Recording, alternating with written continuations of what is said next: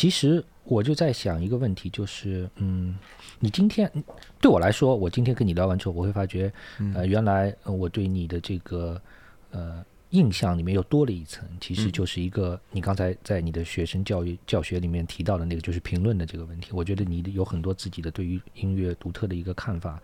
那我想问一问，就是说，呃，今天呃中国这个大陆的这种音乐整个场景里面，乐队它和呃，因为我们知道的，比如说有一些呃乐队夏天啊，乐队夏天啊啊此类的这样的这啊个这个节目里面，那你会觉得就是说，呃，整个的音乐生态，或者说摇滚乐乐队或者独立音乐的音乐生态，是不是要比做乐队之前啊，就是做月下之此类的这种综艺之前会更加好一点？还是你觉得没有任何的改变性的这个东西，还怎么样？我我我觉得，当然这个话题可能就是反复提了，嗯，就说很多人也讨论过这个话题。当然，我可能回到回到那那，就是我们之前可能也反复聊了这个东西，就是就是你不喜欢，就是你是不是乐迷的人，他也不会成为乐迷。那我我还是可能坚持是这样一个，就是说他他可能把音乐就当做一个娱乐属性。嗯那么月下，我觉得是增大大扩大了这样的一个群体。嗯就是他本身并不是乐迷，嗯但他也喜他喜欢音乐，但他并不是会去把音乐去继不断的去去去探索不同的东西，或者他主动去挖掘挖掘很多很多很多东西，嗯或者是他想深入的去学习，他可能觉得音乐带给他的一些娱乐功能可能更重要一些。嗯那么我觉得这个完全没有任何问题，但是我觉得月月下是增大了很多这样的嗯这样的一些，也给很多的我觉得是乐队啊，嗯让他们真正走入到大众的视野。嗯我觉得可以让他们成为一种偶像，嗯。然后呢，让他可嗯可以有更好的一些资源嗯。给这些乐队，嗯。比如说可以让一些头部乐队可以让他去更大的场合去开演唱会，嗯。他们可以有更多的和比如说跨行业的连接，嗯。无论是影视行业还是什么其他行业，他们可以有更多的可能性。嗯呃，包括月下本身这个舞台，嗯那么从我角度来说的话，它还是在相较其他综艺节目来说，还非常嗯尊重音乐的。就它至少它呈现了你你的音乐的这些想表达的理念。我觉得从某种角度来说，这个嗯舞台呈现了它，我觉得这些都是好事。嗯嗯那么这是对乐队来说也好，呃，对大众来说也好，它都是以一种比较好的方式去了解到这样的一一个音乐。嗯但是同时，我觉得任何事情都是两面。那么嗯我觉得它就是让这个市场的游戏规则改变了，就彻底变化了。那这个话题，我相信很多人聊过这个话题。那么现在就是流量决定一切嘛。嗯那么以前可能大家是靠嗯我们再去巡演，可能或者是呃公司之间的呃包括自媒体啊，包括各种推。那现在可以说上综艺成为一个非常非常重要，就跟以前上春晚似的。嗯这 就是你上了以后的话，你所涉及你得到的这个流量可能会远远要要增大。嗯那么就会成为一个大家就说，无论你愿不愿意嗯上综艺，嗯但是如果你想得到更多的，或者说是更快的方式，让更多的人知道，嗯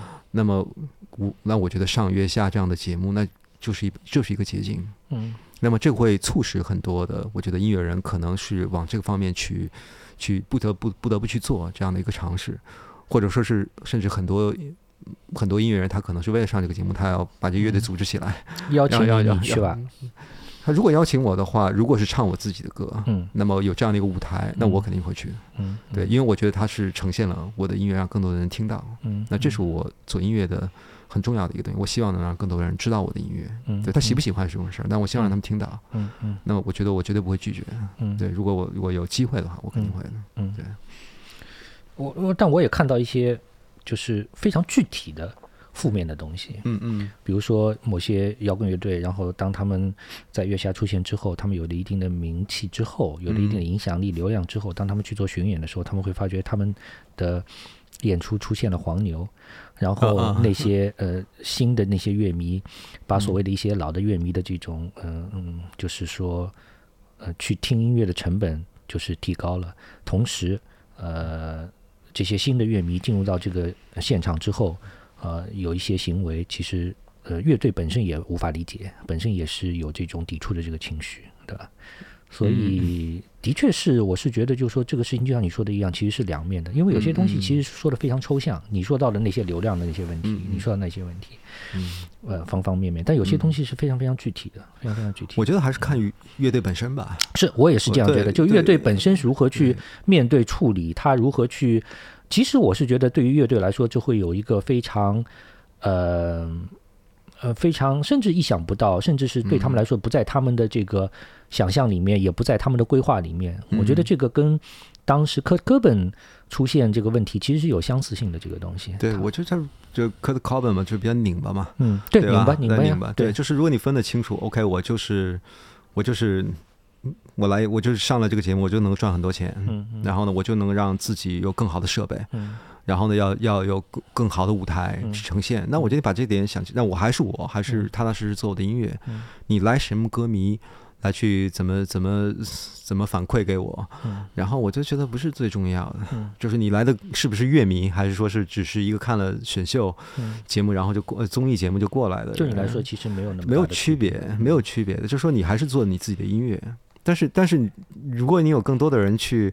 因此去知道你，而且想要去了解你。我相信他们，他们喜欢这些音乐。他们如果因此喜欢上这一类风格的音乐，嗯，然后呢，想就我觉得并不是一件坏事，嗯，就是让更多人去了解他，嗯，我觉得也也是 OK 的。但是如果你一个乐队如果呃上了这样的一个节目，然后你反而在创作上就是无法去创作了，然后你受到这样的一个心态的变化，嗯，包括你可能会牵扯到其他的一些七七八八的问题，嗯，那么我觉得就靠乐队自己把握。嗯，那么我觉得这个其实取决于乐队本身的心态，嗯，对，因为商业的东西，我觉得是必然的，要要走到这一步的市场，而且国外，你说那些我们现在听到的，当年所谓的认为他们是地下，哪怕是 Bauhaus 这样的乐队或者什么，它其实也是某一种角度来说是一个商业上的一个形式，当然，当然，他们自己的形象，他们包括嗯。包括那些乐队，我觉得，我觉得他们有工业嘛，它是顺顺理成章的。只是我们在我们的音乐的产业的发展，以我粗浅的认识啊，就说我们其实是不是一个真正的顺序发展的？我们是呈爆发性的发展，可能是一个非线性的一个发展。我们没有经历过一个相对比较长的模仿到原创的过程。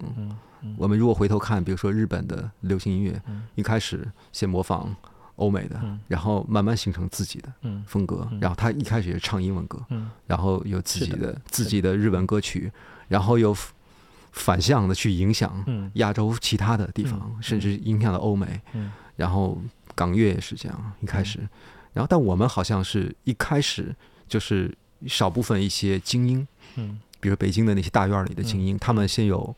先拿到了这些国外的一些音乐的这些资讯上的一个便利，然后自己又有一些音乐的背景，嗯，然后资源比较好。对，一开始可能短暂的一段时间，可能也是模仿国外的，嗯，几支大流行重要的一些摇滚乐队，然后很快就形成，就是变成一个原创。所以我们一开始的，你如果你看那九十年代初和八十年代末那批，他们是非常非常处于一种原创的状态，就是因为他们资讯并不是那么那么的。就是那么消化，那么消化，对，但它听 现在听起来是很鲜活的，很鲜活的那种东西，就非常非常中国特色。和和和个人的，或者是和一个群体的具体的这种生活状态和思考、经营状态，其实都很相关嘛，连的比较紧一点。对，然后包括我们后来就是慢慢的发展出来的这些这些乐队，甚至是说可以就是没有被风格化，而是自己去形去形成一种风格。对，它是一个真正的。长出来的这样的一个一个一个一个过程，但其实我们并没有消化掉这系统的一些音乐。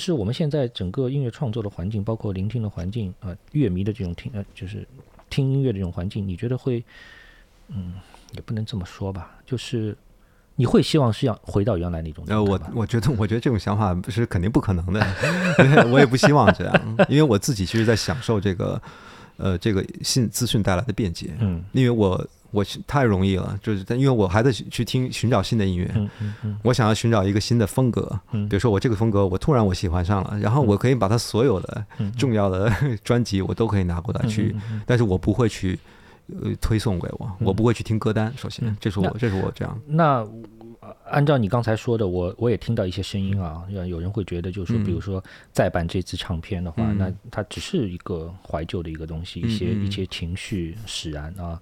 然后，呃，可能甚至是参与者本身那当年那些乐队，我我你我也听到一些，觉得这个也没有什么意思啊。你你会怎么去看这个事情呢？他们觉得没意思就没意思哈。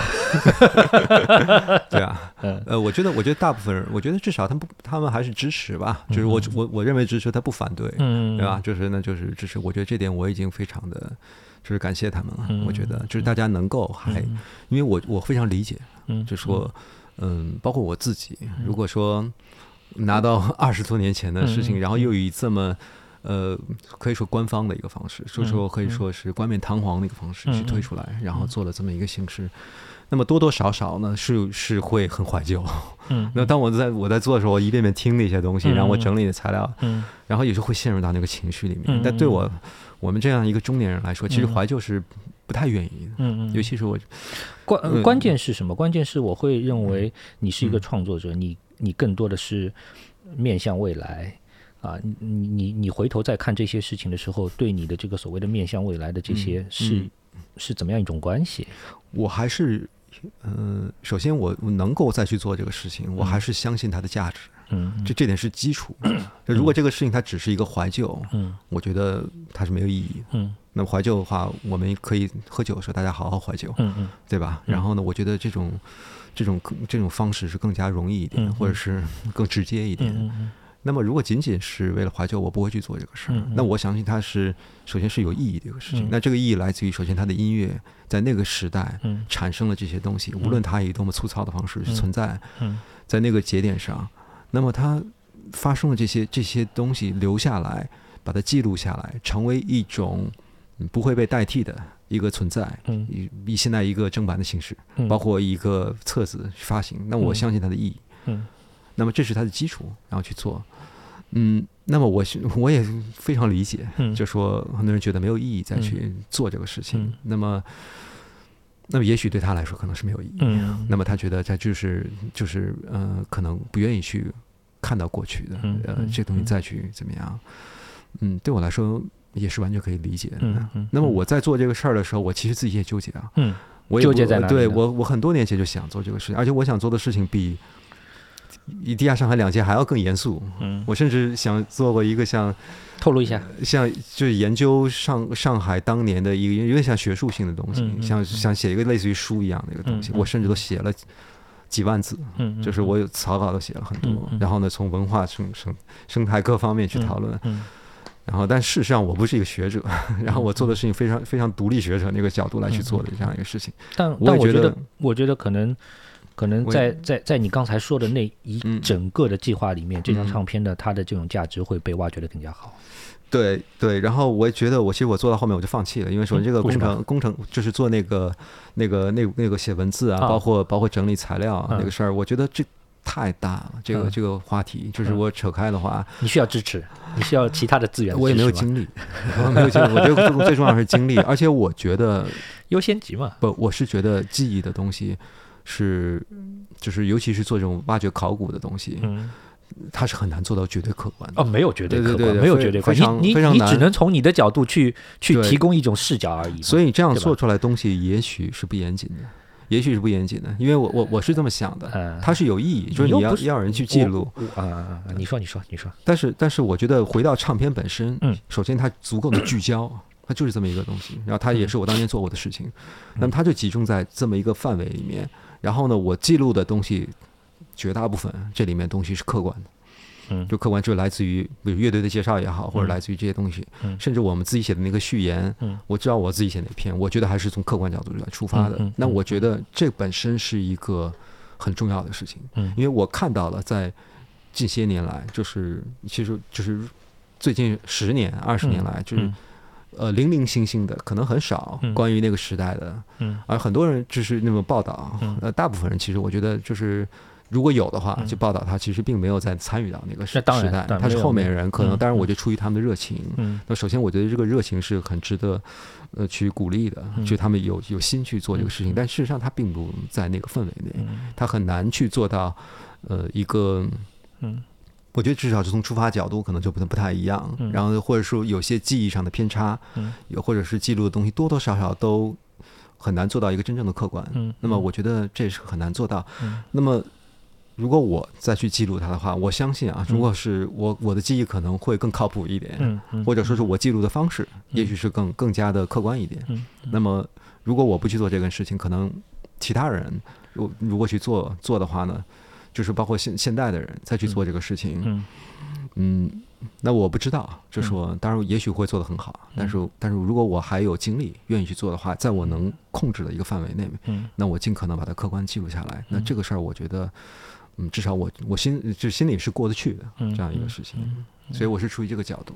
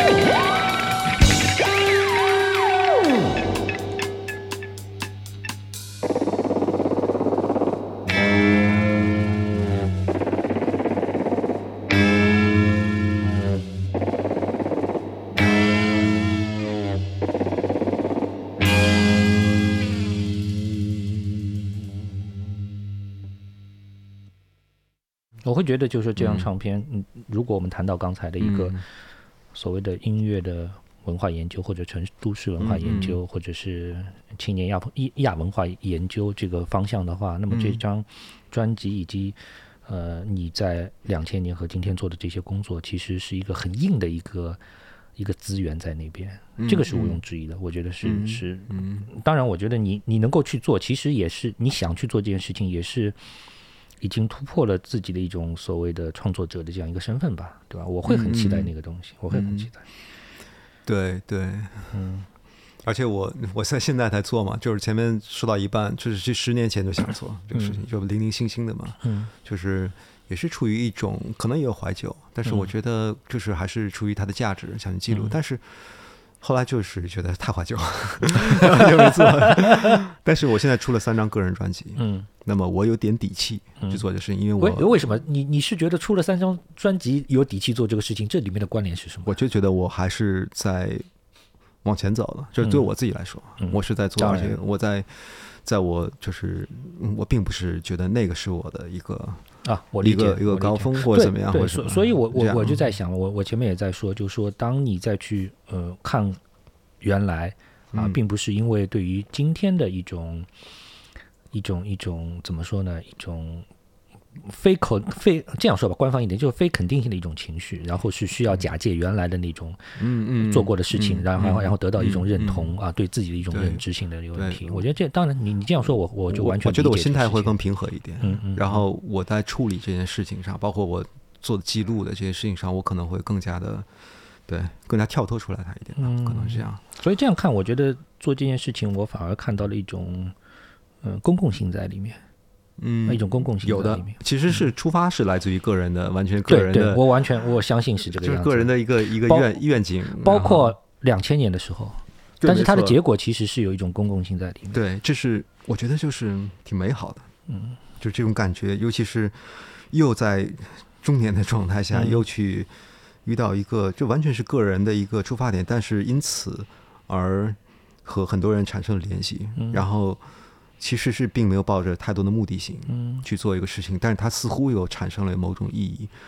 那么这种感觉其实是在近十年或者近甚至近二十年来说都很少有。就说，这对我个人来说，可能你不代表不带着什么目的性做一个事情，但是你很热爱这个事情，你想去想去把它做好。但是他在做的过程当中，你你你又会逐渐的去明晰它的意义在里面。这种感觉，我觉得还是只有年轻，可能更更年轻，二十来岁的时候才会有。嗯嗯，哎，这样唱片里面有没有让我看一下啊？策，你是作为策划出现的，对对对对。嗯，哎，我们也知道，就是说，其实你的家庭成员也是当时的这个整个乐队的这个场景里面，你们聊过这样的事情，或者是他如何看待你当年和今天做的这个事情？哦，我我老婆嘛，她她是以前也跟我们一起玩乐队嘛，然后。啊，对了，所所以摇滚乐或者乐队经理还给你带来一个妻子，对吧？可以这样说吗？对，也是在在那个时候一起排练的时候，然后，但是他现在完全完全那个什么，完全跟这个没关系了，他也不做音乐，然后，嗯，他我觉得家有一个够了吧？对对对，然后。其实大家就对，其实聊的并不多。嗯，那他呢就觉得反正，嗯，你你喜欢做这个事儿嘛，然后你去做。嗯，但他也他也没有没有，他也觉得很怀旧。嗯，这这点确实是这样，我觉得也不可否认。嗯，嗯，但但是也也还好。嗯，因为我们现在因为这张唱片已经售罄了嘛，其实从某种角度来说，其实我的听众可能也不一定能够找到资源听那听这个东西。那我们。但是我们在节目里面会播放，但是也不可能放放所有的这个东西，对吧？对。那你有什么推荐？比如说上，我们知道第一张唱片其实是当时两千年的这张唱片的再版，嗯。然后第二张唱片是呃当时的乐队，包括有一些当时没有收录到的乐队啊，后面的他们的一些创作的东西，其实呃两相比较来看。呃，也能够看到当时和呃两千年那个时间点和之后的零五年之前那些时间点，他们的一些差异的变化的东西。对，我想首先说明 这个唱片的录音的选取范围是一九九九年到两千零一年底，嗯。所以你现在听到所有的录音是在这个范围内啊啊啊，然后，而且乐队必须是在两千年底前成立，那么其实也就是围绕两千年前后的一年，那么这个其实还是合理的，嗯是这样一个状态，它的状态是比较统一的，嗯这样一个一种感觉。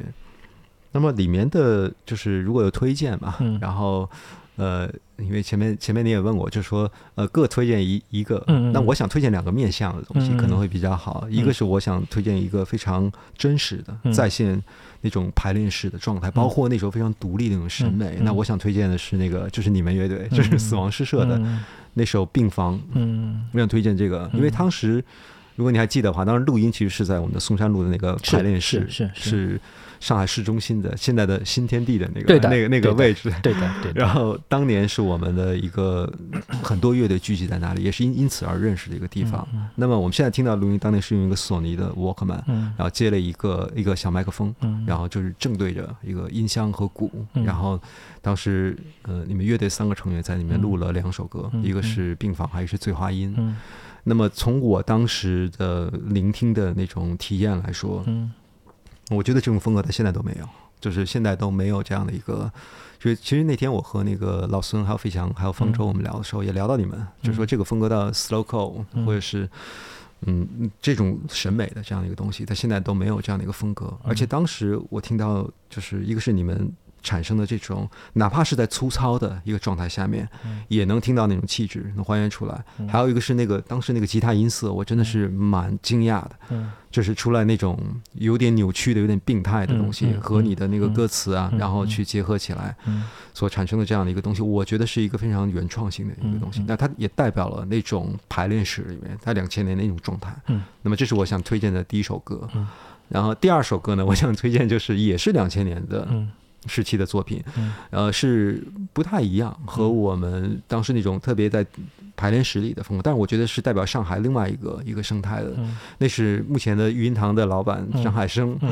他的乐队叫维多利亚空间。嗯。那维多利亚空间当时并没有收录在那个早版的那个嗯第一张 CD 里面，但事实上他们参加了地下上海的首发式，嗯嗯。就是我们在那个和观众零距离接触的时候，嗯他们其实来了，嗯。而且就是他们就当天就过来，就是然后就当抱着吉他就演。嗯。但是他们的音乐，我觉得，呃，在现在可能听起来的话，我觉得完全不逊色于现在所谓的一些英式的东西，嗯甚至超过他们。嗯。那么这首歌叫《You》，嗯那么就有就是是由张海生主唱，嗯嗯。然后维多利亚的空间的四四位成员，呃，包括郭生生，然后是吉他手，嗯。呃，也是我很喜欢的一位吉他手，还有他的贝斯手戴哲，鼓手袁朝真，后来组了兰亭乐队在上海。在那个时候，这首歌我觉得是我我个人是很喜欢的。我觉得它代表了上海更可能更加摩登华丽的一面，嗯。但是它又是一个非常具备一种独立精神的嗯一个这样的这样一首一首一首作品。嗯那么这首歌当时，那我我听到就就是，其实我两千年就有小样了嘛，后来一直留着。嗯后来我二零二二年去整理这个专辑的时候，我就发给张海生，我说你的歌词能不能告诉我？因为那歌词我有有些词我可能听不清楚，嗯我要打歌词进去嘛。嗯后来张海生我自己都忘了，自己都忘了。然后他听写一遍。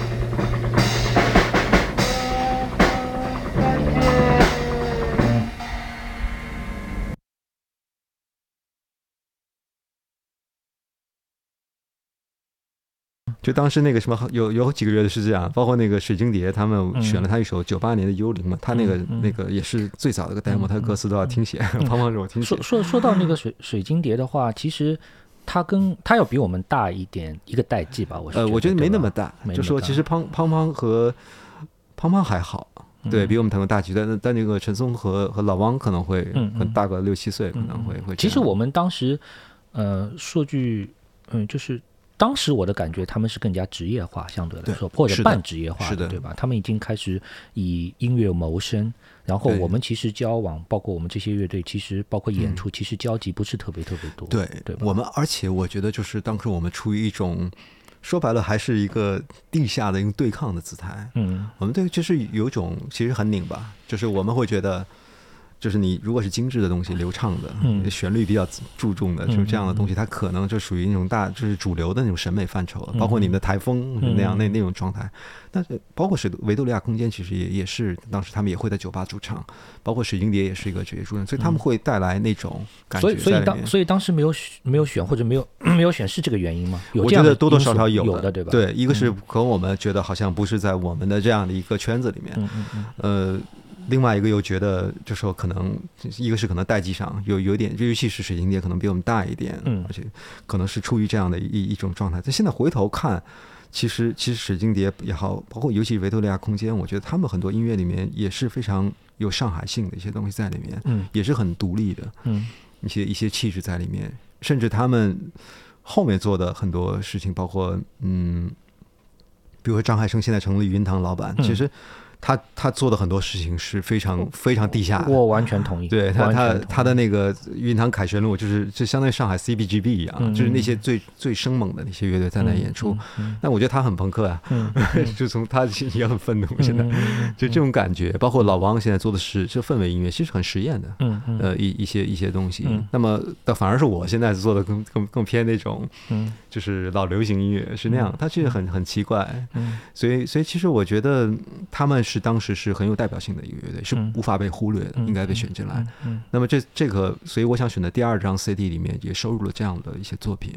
那么维多利亚空间的 You 和第一张 CD 死亡诗社乐队的一个病房，我觉得是很代表两种气质的这样的一个。你刚你刚才会说用有一个词，我是我我可能有点挑剔啊，因为你会说到一个圈子的问题。嗯嗯，就当时呃。虽然我们在说啊，当时有一个所谓一种姿态上的一种圈子，嗯，但是当时乐队之间的这种风格的差异是非常非常大的，而且这个好像在对于当时这张专辑的整个的呃呃风评里面都会提到这样一个问题，都会提到有各种各样的这个风格，嗯啊硬的，然后有速度比较慢的，有英式的，有朋克的这个乐队，对，那你觉得呃，或者是说在这张专辑里面，其实呃。你从从你从你个人的角度来说，嗯，你会觉得就是说这些音乐在这里出现，它它，你你会认为它是一个自然而然产生的东西吗？因为因为我们可能又会回到原来那种对于上海文化的这种论述里面，会觉得它是好像有一种国际化的，有一种融合的这个东西，对吧？它可能又从这个音乐里面去表现出这样的东西来了。你怎么去看待这种音音乐风格化的这种？就是上海自己。呃，无论它的就产生这些乐队，无论它音乐风格多差异很大，但它和其他城市还是不同的，就它有点共性的东西。它和对，我想问的就是这个所谓的共性是什么？它和北京就差异很大。那我觉得这来自于这个城市的气质。嗯，那这城市本身是偏阴柔的，我觉得是有些内敛阴柔，然后在有一种这个城市的人和人的这种关系啊，包括这种，这是有一种距离感。距离感，我也想说距离距离感的东西，它是相对独立的。就哪怕我们说，比如说我们所谓的在地下圈子里面，那其实我们之间并没有太多的，是的，真正深入的交流是在里面。但不是说是我们互相不屌不不屌对方，不是这样的一个一个一个想法，而是说是我们是是相对保持自己的一个独立的姿态。嗯，然后比如说我做我这个东西，我也很尊重你做你的东西，然后呢或者怎么样，但是我并不。想去干预，或者是和你混在一起，会成为成为一个这样的，不需要你一定成为我。对，然后呢，或者是怎么样，就是我们我们不一定非要这么这么紧，然后这样。我觉得上海一直保持这样的一种距离感，无论是乐队之间，还是说是乐队成员。和做音乐这件事儿和他们自己的生活也是保持距离感的，他分得很清楚。比如说，我该上班我上班，我该想去买房去买房，我该去怎么样去干嘛。但是我我该喜欢音乐，我还是喜欢音乐，我还是会去坚持做这个事情。那么有有很多人是这样的，我觉得就是他可能不无论他抱持什么心态去去做音乐，那么这种距离感就造就了上海的他们做音乐就是会倾向于坚守自己所认定的某一种。风格的东西，而且又是在那么一个，就说咨询贫乏贫乏的阶段，就是我们可能听的音乐本身是有限的，嗯，或者说是容易钻入到这个风格里面，因为你可能反复在听卡带，嗯，然后可能就那一两盘让你听烂掉，然后可能你接触的是是这样的，你会会更加容易聚焦，嗯，在某一种风格去挖掘的深入在一起，嗯，然后那时候因为。探索音乐可能会更容易和人和人之间接触，比如说你逃片的时候，或者你去现场，那你是和真的同样的人，在那个时候就可能成为志同道合的那个朋友。所以他这种在这种多重因素的，包括上海本身的这种游离在城市之外的那种。那种气质，就游荡者的那种感觉，好像我和这个城市，游荡者对城市的那种距离感，好像你又在这里面，又又不在这里。这个完全同意。所以他是处于这样一种状态，所以你产生的这种音音乐风格就是这样，它可以是不一样的，但是它又是特别独立的。嗯，它和其他的城市又差别很大。嗯，那我觉得有一种东西，可能我不知道是不是，呃，现代的乐队也是这样，但我觉得相对来说，上海的音乐是相对冷漠的。就是有一种冷漠感，就是他是无论是你是朋克也好，还是或什么什么也好，他是他是有很多是有这种感觉在里面。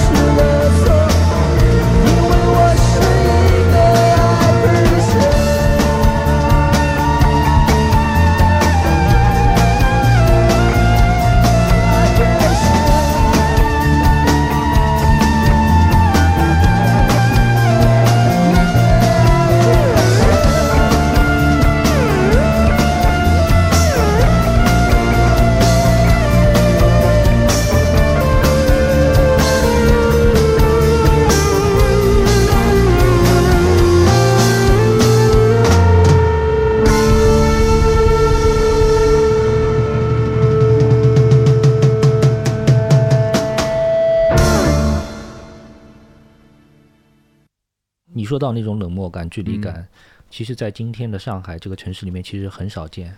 嗯嗯，我们现在在上海看到都是那种 很怎么说啊，很热闹的、很开心的，呃，很很灿烂的、很美好的，所谓美好的这种很很丰富的这样东西，反而在在在我们所目力所及的这种所谓的距离感、冷漠感，甚至是一种呃呃。很向内的这种感觉，其实相对来比较少一点。我觉得在地下上海里面有几支吧，可能是是有这种感觉的，包包括你们是这样的，我觉得是有这种非常内敛的这样这种东西。嗯，但可能这是我个人一厢情愿也好，就是我对这个城市的感觉，可能可能是是这样一个状态。嗯，但是我觉得上海的乐队是相对其他城市是有它很独特的东西，而它很洋气。我觉得，就它的技术可能，它的技术，对我这我说这个这个这个词，当然可能会会打击他一些，但我觉得就是这样，它就它就是你的音乐可能是粗糙的。我们可能可能可以这样去说，比如说像曹军军，他现在在做噪音类的这个东西，对吧？噪音音乐或者噪音，虽然听起来。可听性差，但是它也是一个很洋气的东西，对不对？我觉得它是，它是基于他听了大量的这种东西，包括他喜欢的东西，他钻到他那个里面去，嗯，然后他呈现出来的东西，他就是要正，嗯嗯，我听起来就是就是这种感觉的东西。然后呢，包括我觉得，就我就各种类型的风格，他都要做到那个那个，我不不是搞一个不洋不中，或者说是一个。这个东西很，这个这个就是你很难去定义什么是土的土的东西。有些时候可能话话可能很很难去定义它，但是我觉得至少，我觉得上海乐队更倾向于，就说他很注重他的风格。嗯嗯，就这个这个范儿，这个风格，我觉得很重要。嗯，我会觉得就是，呃，上海至少我们当时的这些人，嗯，就是做音乐和自己的生活状态是离得很近的，同时我们的生活状态又是非常不一样的。嗯。但今天是不是可以这样反过来说，就说嗯，市场或者是有一种标准化的东西，我们能够够到啊？原来可能也有标准化的东西，比如说北京可能会被被我们认为是一种标准标准化的东西，但是我们很难去够到，我们也没有意愿去够。但今天，呃，可能整个。音乐场景里面啊，甚至是摇滚乐、摇滚乐队或者乐队独立音乐场景里面，有很多可以有标准化的东西，而且这种标准化的东西又有好又有又有几个啊，十几个，然后我们好像还有能力去够到，然后它已经不是一个个人去完成的一个东西，它可能有一个团队，你和别人去合作就可以达到了。你你前面我相信你前面也提到这些问题了，对吧？所以所以反而它的这种差异性或者是这种。强有力的这种特征感的东西，反而会消灭、消消失掉一点了。对，其实其实现在的地域性会差异更小。嗯，地域性差异。就整个中国来说，比如说你这个乐队是来自于上海，还说这个乐队来自于南昌，或者是来自于哪儿，它没有像过去那么差异那么大。那如果用用用地方话演唱这个角度来说，你会觉得这是一种地域性差异吗？这个只是一种地域性的标识，或者是一种风格上的东西。它和音乐关系不大，对吧？对它，对它可以，它可以可以有关。但是，但是我我我的意思就是说，现在因为大家听音乐的方式在改变，可能因为首先 live house 在各地都有，然后包括包括你听音乐，你你在哪里都无所谓，你都可以听到同样的资讯，而不是说是只有上海才有更多的卡带，嗯，或者是这么有卡口片，你才可以去去得到不放。上海才有孙梦静这样的人去搞一个电台，不是这不是这那个时代了，所以我觉得会更多的人可能会去会去会去做音乐，所以这种地域性的差异很小，嗯，现在。然后你前面提到那个，就是现在可以够到一些一些东西，就是大家都可能有机会，去去那个什么。我觉得，我觉得是这样，但是我不太我我不认为机会是更多。嗯，从我角度来说，就说现在的人是有机会，但其实他的。它的它被跳出来的这种可能性更小，它因为它的竞争更多，嗯，它是一个它是一个分母更大的，它可能会成为这个分母中的一个人。对，以前你别说啊，就说咱们那些虽然那么地下、那么不为人知的那个状态，但那时候音像世界，嗯。其实相对来说比较主流的一个刊物，嗯，然后还是包括上海的某些电台，嗯，还是报道过的，嗯，就说至少那一期里面，然后他就这么多的版面，然后他专门出了这样一个东西，包括北京通俗歌曲也去报道，这这些。他还是说白了还是会有主通俗歌曲当然不算了，但是我觉得就说还是受到关注的，而且，但是你说现在大家都关注。对吧？但是但是你如果还是一个地下乐队，嗯。就是像我们当时那个状态下嗯，你可能根本就不会听到你的声音。我们现在是大家都在地上，但就像那火车站门口一样，大家就是就是淹没到 淹没到里面了，就大家全在地上，但是看不到你。嗯。所以它是一个更难的一个让别人知道的一个，所以你可是一个更加的资源被资本控制或者被垄断的一个一个过程。所以我觉得，所所所以所以你刚才你刚才那些嗯。描述，包括我们的里面，我嗯。我会发觉，哎，其实可以让嗯普通的公众。首先要打破了一个所谓摇滚乐或者是乐队的一种浪漫化的想象，嗯，另外一个也是对于今天的这种所谓的能够快速或者相对来说一个很好的环境的一种、嗯一种想象性的东西吧。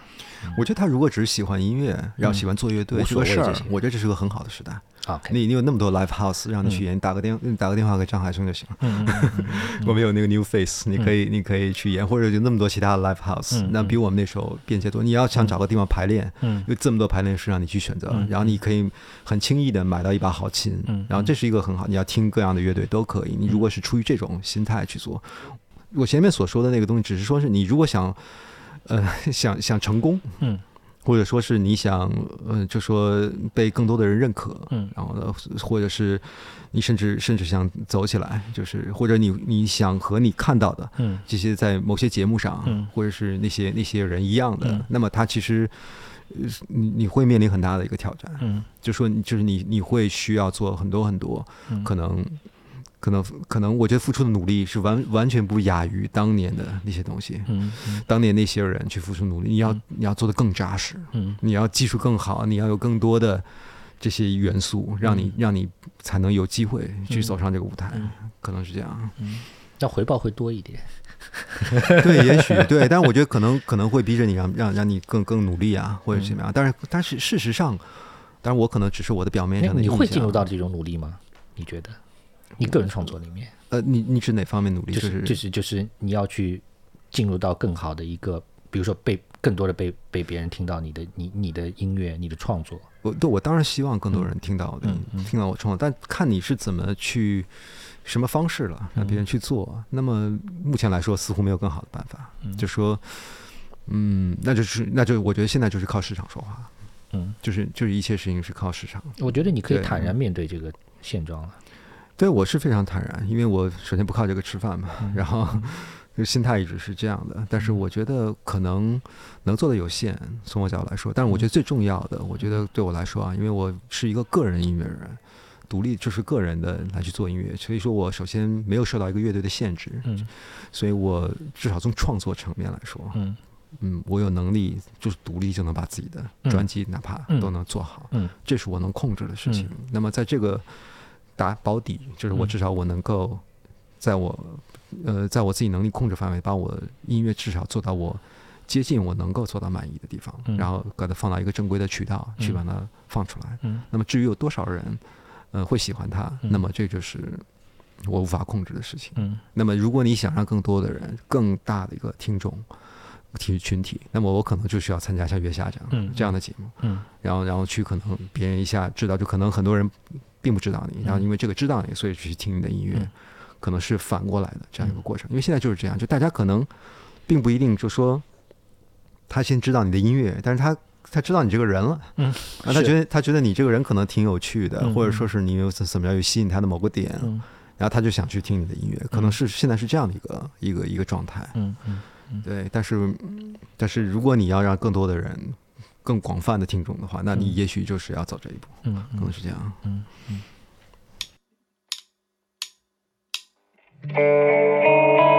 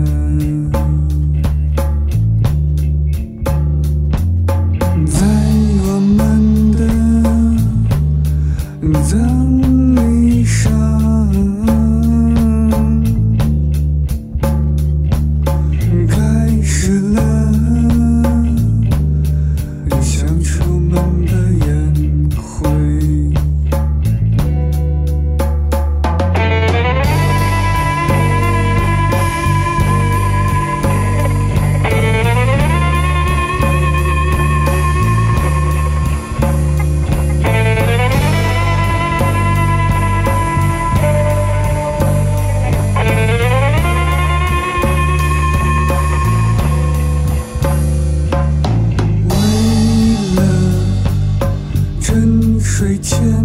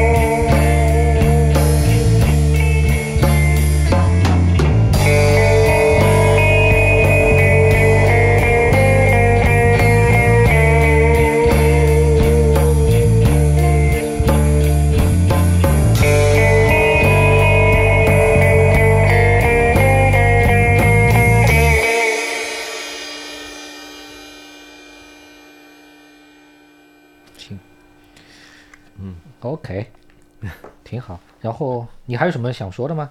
没啥，没啥，我就我我也不知道，我就觉得，嗯，因为我其实是觉得，呃，对，我我跟你聊下来，我反而会觉得，就是说，呃呃，地下两千，包括这次再版，其实是我们嗯去聊的一个契机吧，它不是最终的目的。对对对，它其实更像大家喝酒聊天儿那种感觉。嗯，而且我是觉得，呃嗯，应该是这样说，就说你，嗯嗯，我觉得你对于音乐的这种认知，特别是对于音乐场景，从一种文化的样态，或者是从一个所谓的市场的角度去看，要、嗯。要比很多人都要更加的近，啊、甚至可以说是更加的深刻。我觉得，呃，我我当然但不是完全进去。没有没有，我是觉得就是说 对，就说这种同样的，就像我们刚才说的这种距离感，嗯呃，要有一定的距离感，对吧？我那嗯前面其实我也想想想说的，就是说，其实艾薇之前也说过，说那个实验文化也好，或者是嗯或者是这种先锋文化也好，它总是以一个反流行文化或者反主流文化为嗯。为为标签的嘛，对吧？但是他说，如果你没有去接触到那些东西，你其实真正不了解他们，你也谈不上什么反不反的问题。我觉得我很赞同这个对吧？，包括古典对古典音乐是一样的道理，对吧？对对于传统音乐、古典音乐是一样的道理。对对，是的，对你其实你不知道乐理的话，你你就说这个东西难听，但是这就是你你可能会缺少说服力，嗯，嗯就是有些时候它会它不会它不便于交流嘛，对吧？对对对你你在交流层面是没有办法去进行这种交流的交流的东西的。